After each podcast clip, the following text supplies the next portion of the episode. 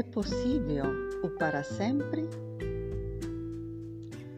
Naquele tempo, alguns fariseus se aproximaram de Jesus para pô-lo à prova.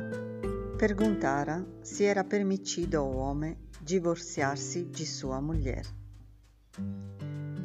Que provocação quando alguém pergunta somente para desafiar, não é? É mesmo isso que acontece no Evangelho de hoje. Os fariseus perguntam somente para desafiar, para pôr o Mestre à prova.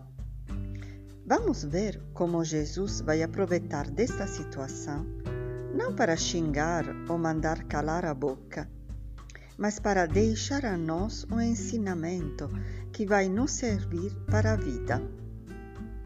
A pergunta dos fariseus é: é permitido ao homem se divorciar?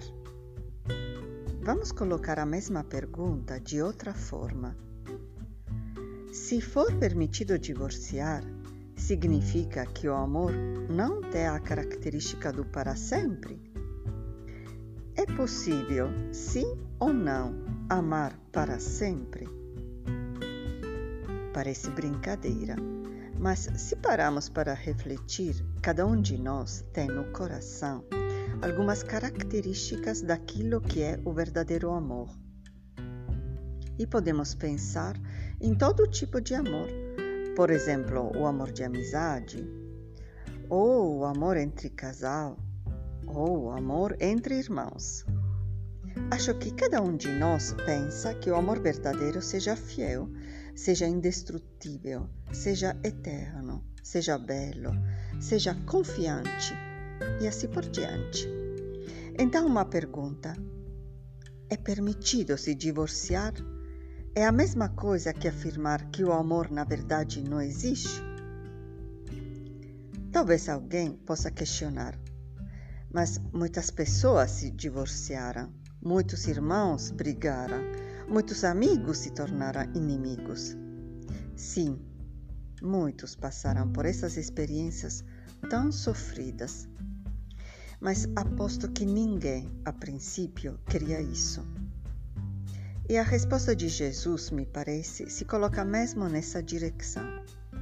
É como se ele quisesse dizer: sim, eu sei que acontece, mas a princípio não era assim. Na raiz do amor não existe a separação, o divórcio, porque qualquer amor é, é sempre para unir. Sabendo disso, seria muito interessante descobrir não se é permitido ou não divorciar, mas descobrir o que podemos fazer para reforçar sempre mais nossas relações para não chegar naquele ponto onde não se pode mais voltar atrás. Muitas vezes temos tempo para tudo, mas não para as pessoas que amamos. Não nos olhamos mais nos olhos. As conversas são somente para resolver problemas ou para apresentar nossas exigências e queixas. E aí concluímos: o amor não existe.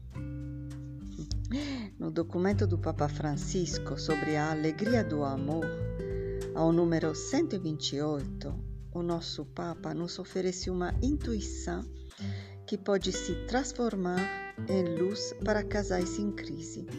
Ele diz: Muitas feridas e crises têm a sua origem no momento em que deixamos de nos contemplar. Senhor, que possamos sempre mais aprender a contemplar o outro e não a espionar, apontar os erros, colocar à prova. Que possamos ter o teu mesmo olhar de misericórdia e esperança para nós mesmos e com os demais que amamos.